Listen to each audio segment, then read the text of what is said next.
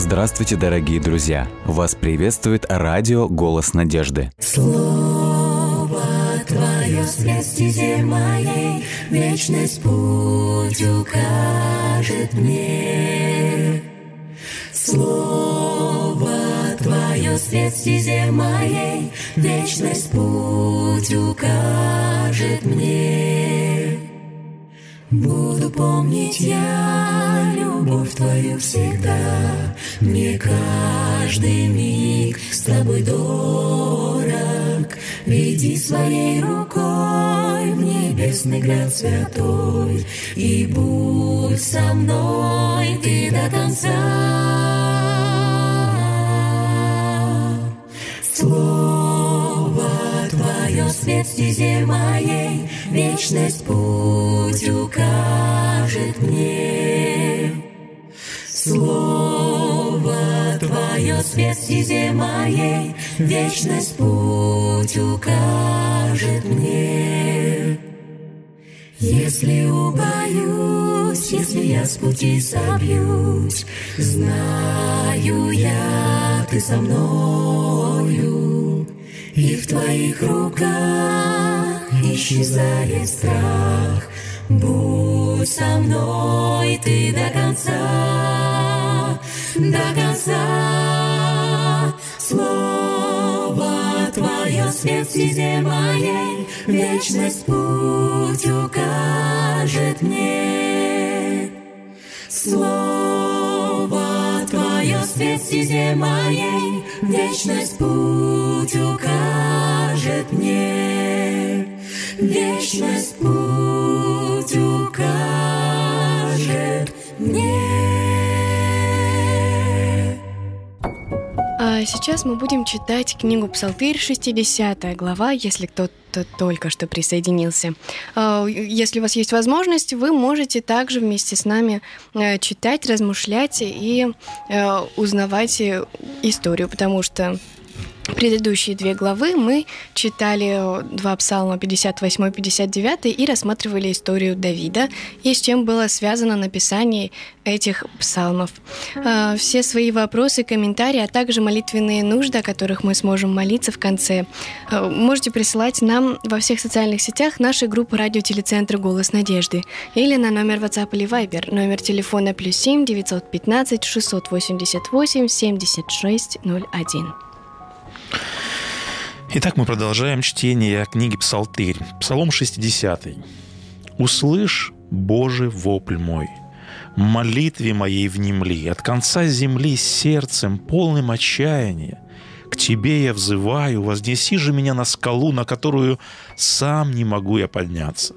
Всегда моим прибежищем Ты был крепкой башней, где от врагов я мог укрыться – Хочу я быть гостем постоянным в обители Твоей, быть сокрытым под тенью крыл Твоих. Ибо Ты, Боже, услышал обеты мои и дал мне наследие, которое чтущим имя Твое даруешь. К дням жизни царя прибавь еще новые дни, годы его продли на многие поколения. Да пребудет он на престоле пред Богом вовек, и любовью неизменной и верностью Твоей хранимой. А я всякий день, обеты мои исполняя, буду воспевать имя Твое всегда. Такой короткий псалом, но очень э, такой интересный в плане содержания. И давайте мы, в общем-то, еще раз обратимся к основной идее, основной теме данного, содержа... э, данного псалма. Это псалом плача Давида. Плач, псалмы плача угу. – это наибольшая группа псалмов в книге «Псалтырь». И давайте посмотрим, с какой мольбы он начинает свой псалом. Он начинает со следующих слов, с просьбы, с мольбы «Услышь, Боже, вопль мой, внемли молитве моей». И я хочу обратить внимание на следующую фразу. «От конца земли взываю к Тебе в унынии сердца моего». А в новом переводе мы прочитали «сердцем полным отчаяния к Тебе взываю». Каково состояние сердца Давида в данном случае он описывает? Отчаяние. Отчаяние. Он вот в э, синодальном переводе используется слово уныние, а в новом переводе используется слово отчаяние. В общем-то, это синонимичный ряд. То есть сердце псалмопевца погружено, опять же, если образно выражаться, вот в эту пучину отчаяния, как часто он описывает это свое состояние. И вот здесь я хотел бы задаться таким вопросом в общем-то, такой простой, очевидный вопрос, вопрос по определению, что есть молитва. Что есть молитва? Что такое молитва? Или, ну, может быть, более, давай конкретно я вопрос задам. Какова основная функция молитвы, предназначение молитвы? Общение. Каждый из нас практикует в своей жизни такое понятие, как молитва. Мы обращаемся к Богу. Какова функция молитвы? Какова цель молитвы? Каково предназначение молитвы? Общение. То есть мы просто общаемся с Богом. Да, думаю, да. Да, да. Э, но давайте вот, вот в контексте вот наших размышлений попробуем э, этот, на этот же вопрос ответить. Я хочу еще раз обратить внимание на третий текст, где сказано следующее. Псалмопевец говорит, «От конца земли взываю к тебе в унынии сердца». То есть, если брать географическое расположение Земли, где у нас конец Земли находится – Португалии? Или где нам найти вот этот край земли? То есть имеет ли в виду псалмопевец какое-то географическое место или точку, когда выражается следующим образом? Он говорит, Господи, я нахожусь вот в этой пучине отчаяния. Мое сердце в глубоком унынии. Я в глубокой депрессии, если говорить современным языком. И он говорит, я нахожусь на краю земли. Или же я нахожусь на конце земли. Так ли следует понимать эти слова? Или как следует понимать? Он говорит, я нахожусь в этом состоянии и взываю к тебе от конца земли. Э, я не думаю, что это речь идет о каком-то географическом да, положении. Скорее всего, это такой оборот речи. Метафора, совершенно верно. Да, да. а что эта метафора подразумевает, скорее всего? Что мы, э, какую смысл мы можем вложить вот в эту метафору, когда мы говорим, я нахожусь на краю земли или на конце земли? Что, э, То есть дальше вот тогда уже, что? Вот уже край. Я уже не могу, мне настолько плохо. Дальше что? Дальше пропасть. Не так ли? Угу. Вот совершенно верно, ты очень верно подметила.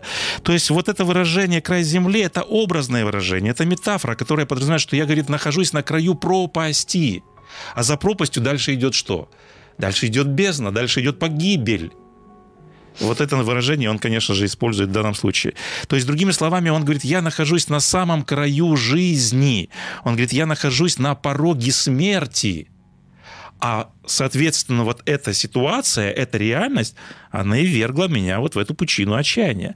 Другими словами, вот он подразумевает, что он в шаге от катастрофы, он в шаге от беды, он в шаге от смерти, то есть он исчерпал все свои ресурсы, у него больше нет сил, у него нет возможностей, он больше ничего не сможет сделать. Вот если он следующий шаг сделает, то тогда это что? Тогда это просто полет только в бездну. Наш это... слушатель Максим, mm-hmm. Верен... Максим и Людмила Веренчук пишут, э, молитва как дыхание жизни. Это откровенный да. разговор, а край земли — это одиночество. И вот сейчас мы перейдем к вот этому вопросу, который мы задали. Почему угу. мы вот немножечко прокомментировали эту ситуацию. И вот когда человек находится вот в этом состоянии, вот этой, э, в состоянии пучины отчаяния, когда он понимает, что ему уже никто и ничего не может помочь.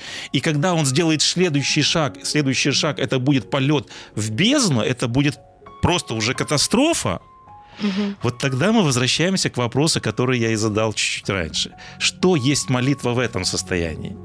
И вот здесь мне нравится, как псалмопевец, э, он э, отвечает на этот вопрос.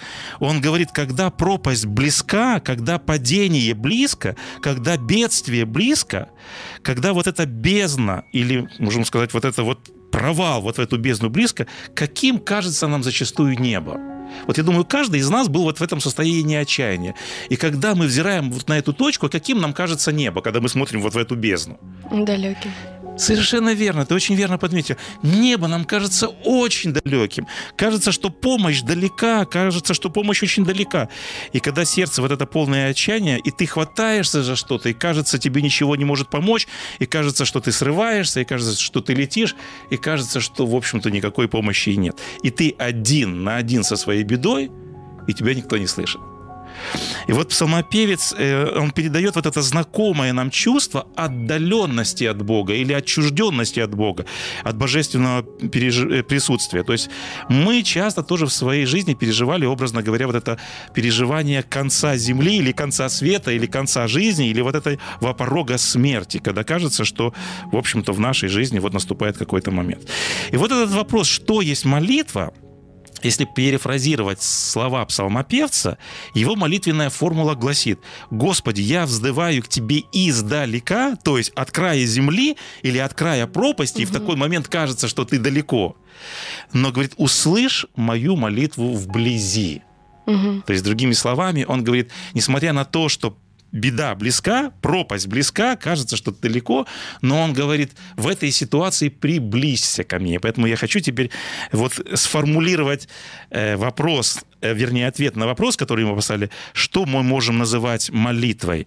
И поэтому вот молитва, она приостанавливает дистанцию между тем, кто просит, и между Богом. То есть в чем заключается основная функция молитвы тогда – Просьба. Приостановить, или вернее сократить вот эту дистанцию, кажущуюся между человеком между Богом. То есть, когда мы обращаемся к молитве к Богу, когда нам кажется, что Он далек, когда нам кажется, что э, вот эта проблема или беда близка, молитва, она сокращает дистанцию между человеком и между Богом.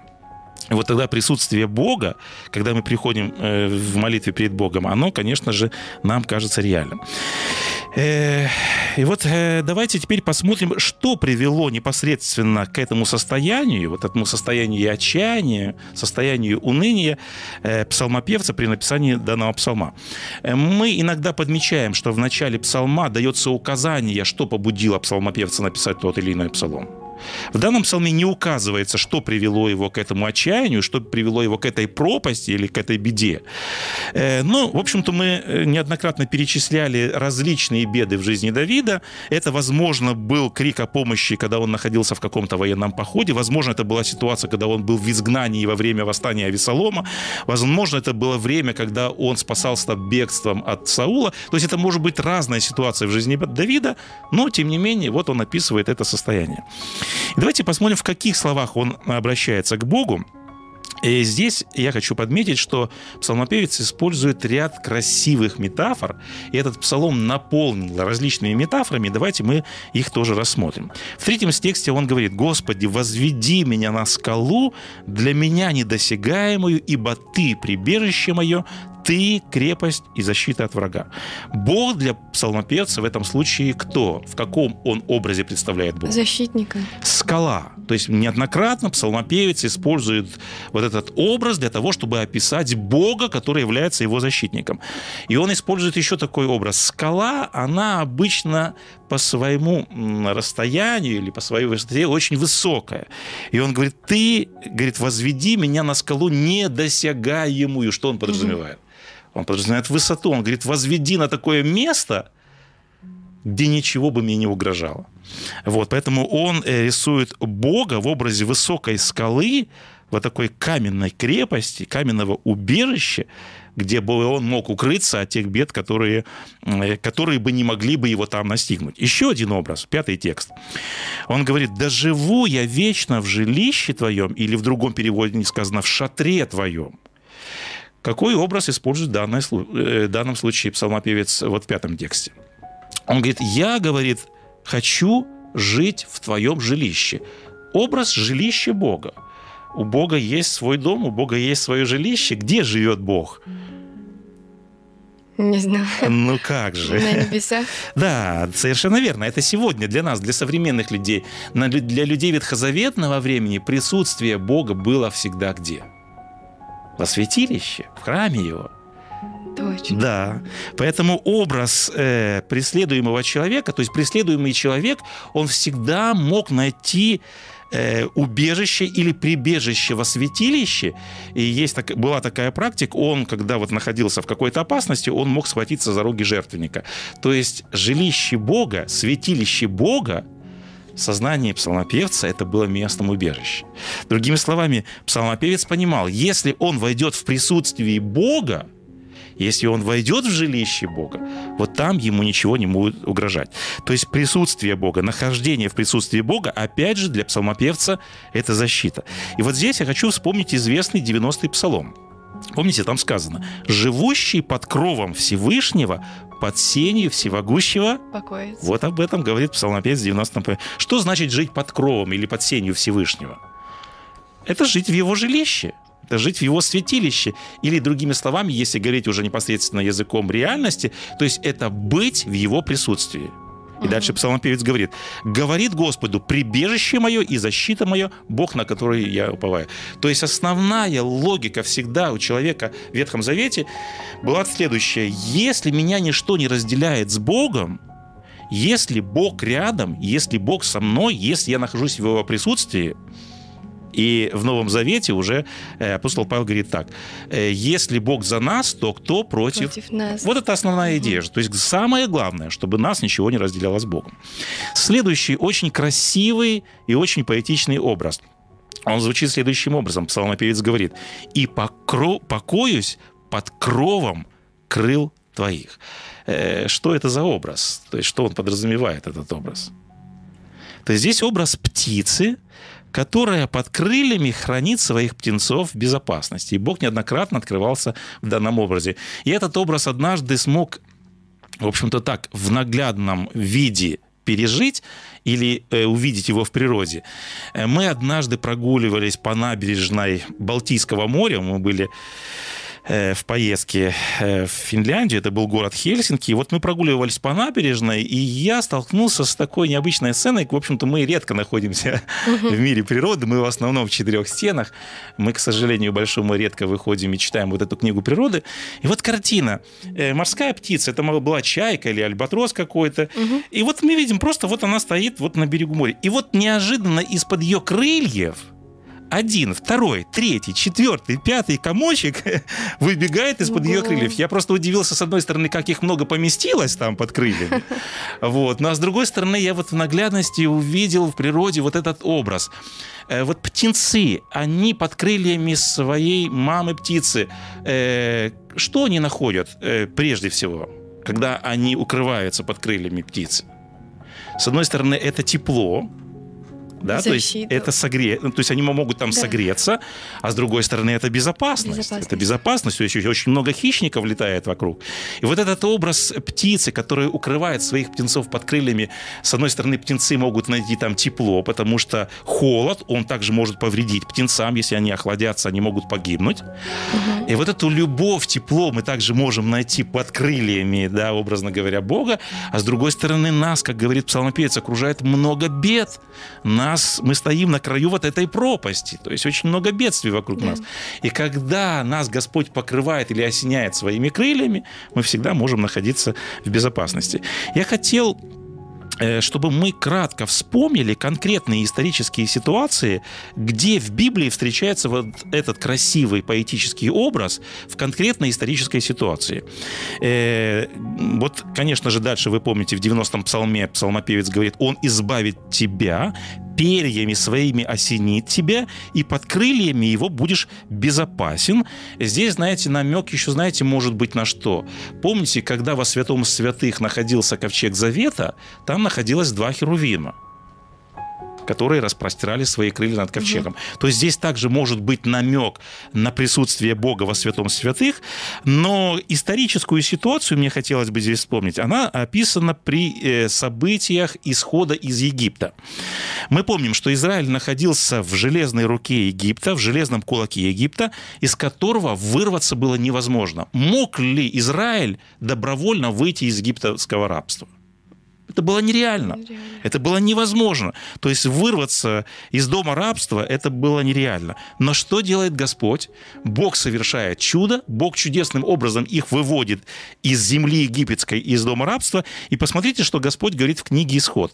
В 19 главе он говорит, «Вы видели, что я сделал египтянам, и как я носил вас, как на орлиных крыльях принес вас к себе». То есть в той ситуации, образно говоря, Бог как бы подхватывает свой народ, и извлекает из э, вот этой бездны отчаяния и беды. Еще был один критический момент в истории Израиля, и вот в книге «Христос. Надежда мира» говорится о времени перед первым приходом Иисуса Христа, и Вестница Божия описывает э, этот момент следующим образом. Она говорит, э, в тот момент обольщение грехом достигло апогея, враг душ готов был торжествовать победу, и дальше она подчеркивает, и в самый критический момент пришел Спаситель мира.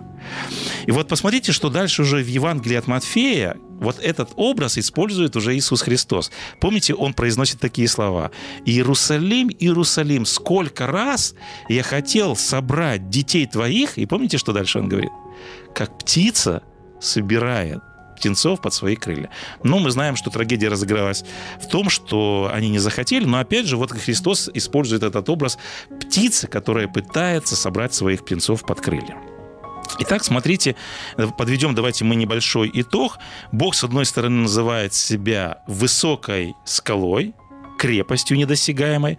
Э, мы можем найти э, убежище в его жилище, или же, как мы сказали, в его присутствии, а также защиту от нашего отчаяния мы можем найти где? Под его, Под его крыльями. крыльями. Совершенно верно. Еще один момент, давайте кратко подметим. Что еще способствовало защите псалмопевца или на какое средство защиты еще рассчитывал и надеялся псалмопевец? И вот в этом 60-м псалме, в шестом тексте он говорит, «Ибо ты, Боже, услышал, обеты мои. Вот это очень важная практика, мы как-то говорили о ней более подробно. Здесь в критической ситуации Бог дает обеты Богу. Что такое дать обеты Богу? Дать обещание. Когда ты находишься в критической ситуации, ты говоришь, Господи, я тебе даю вот такой и такой обет. И когда Господь выручает тебя из этой ситуации, человек этот обет исполняет. И псалмопевец говорит, Господи, я дал тебе обеты, и на основании этих обетов я надеюсь, что ты поддержишь и поможешь мне. И, наконец, что еще, по словам Давида, должно было его охранять? И очень важный момент мы подмечаем здесь в восьмом тексте псалмопевец говорит, «Заповедуй милости и истине охранять тебя». Э, можешь немножечко пояснить, как ты понимаешь, как милость Бога и истина Бога могут сохранить нас в час отчаяния или вот когда мы стоим на краю бездны? Э, как поддержка, наверное. Да, то есть а, праведник, как псалмопевец помечает, охраняет милость Бога и истину. То есть человек, когда ходит по слову Бога, или как мы выше подметили, когда человека ничего не разделяет с Богом, когда человека не разделяет грех, потому что человек ходит по истине, по Слову Божьему, тогда мы говорим о том, что человека ничего не разделяет, человек находится в присутствии Бога. И поэтому он, соответственно, находится под защитой Бога. Поэтому давайте подведем итог, что главная ценность этого псалма заключается в его вот этом метафорическом богатстве. Псалмопевец говорит, что мы можем обращаться к Богу, который является вот этой недосягаемой скалой, мы можем войти в жилище Бога или в Его присутствие, где можем найти помощь, поддержку и защиту, мы можем укрыться под Его крыльями, мы можем давать Богу обещания – и потом их исполнить, когда Господь нас выручает. И когда мы будем ходить по Слову Бога, когда мы будем ходить в истине, это также будет оградительным барьером, потому что присутствие Бога будет всегда с нами, и потому что ничто нас не будет разделять с Богом. Вот так мы перечислили ряд моментов, которые нам могут помочь, когда мы находимся на краю пропасти или когда мы находимся в вот этой пучине отчаяния. Такие очень добрые пожелания. То есть этот псалом напоминает нам, что какой бы затруднительной ситуацией, в какой бы затруднительной ситуации мы бы ни находились, Господь есть высокая скала, Господь есть крепкая башня, Господь есть надежный дом, и его осеняющие крылья – всегда готовы нас подхватить и всегда готовы нас защитить. Да. Какой удивительный псалом сегодня мы прочитали вместе с вами. Э, мне кажется, Бог подарил нам молитву как дар. И мы тоже сейчас будем молиться, так что если у вас, слушатели, есть э, какие-то молитвенные нужды, вопросы, то вы можете нам их прислать в наших социальных сетях э, радио Телецентр «Голос надежды» или на номер WhatsApp или Viber. Номер телефона плюс 7 915 688 76 01. И мы будем о вас молиться. А, У нас уже есть одна молитвенная просьба. Лекс Андрю Блок э, просит молиться за возрождение истинного духовного благочестия в народе Божьем и за излитие, за излитие позднего дождя, как было у апостолов в Пятидесятницу. Да, это действительно наша нужда. Наш Небесный Отец, как Твои дети, мы обращаемся к Тебе сегодня с благодарностью за то, что Ты нас на наших непростых жизненных путях наставляешь нас в истине и в Слове Твоем. Ты сегодня вновь напомнил нам о том, что Ты являешься высокой, недосягаемой скалой, в которой мы можем укрыться от наших бед и от наших переживаний. Ты вновь нам сегодня напомнил, что если мы будем входить в Твое присутствие, если мы будем входить в Твое жилище, мы всегда также можем находить помощь надежду и утешение. Ты также напомнил нам, что ты желаешь нас осенять своими крыльями. И мы просим тебя всегда будь с нами, всегда помогай нам на наших жизненных путях. Мы благодарим Тебя за то, что Ты напомнил нам, что мы всегда должны ходить в истине, и всегда Твоя милость желает сопровождать наши жизненные пути. Мы сегодня, Господи, просим Тебя о каждом из наших слушателей, которые вполне возможно находятся на краю этой пропасти, находятся, возможно, в пучине своего отчаяния и уныния. Мы просим Тебя, поддержи каждого из тех, кто сейчас обращается к Тебе в молитве. Особая наша молитва, Господи, чтобы мы никогда не теряли Тебя из виду. Помоги, чтобы мы всегда могли духовно возрастать. Наша особая нужда в возрождении и преобразовании. Поэтому просим Тебя, помоги нам всегда приближаться к Тебе, искать лица Твоего и всегда, Господи, преображаться в образ и Твое подобие. Все это мы просим Тебя во имя Христа Иисуса Господа нашего. Аминь.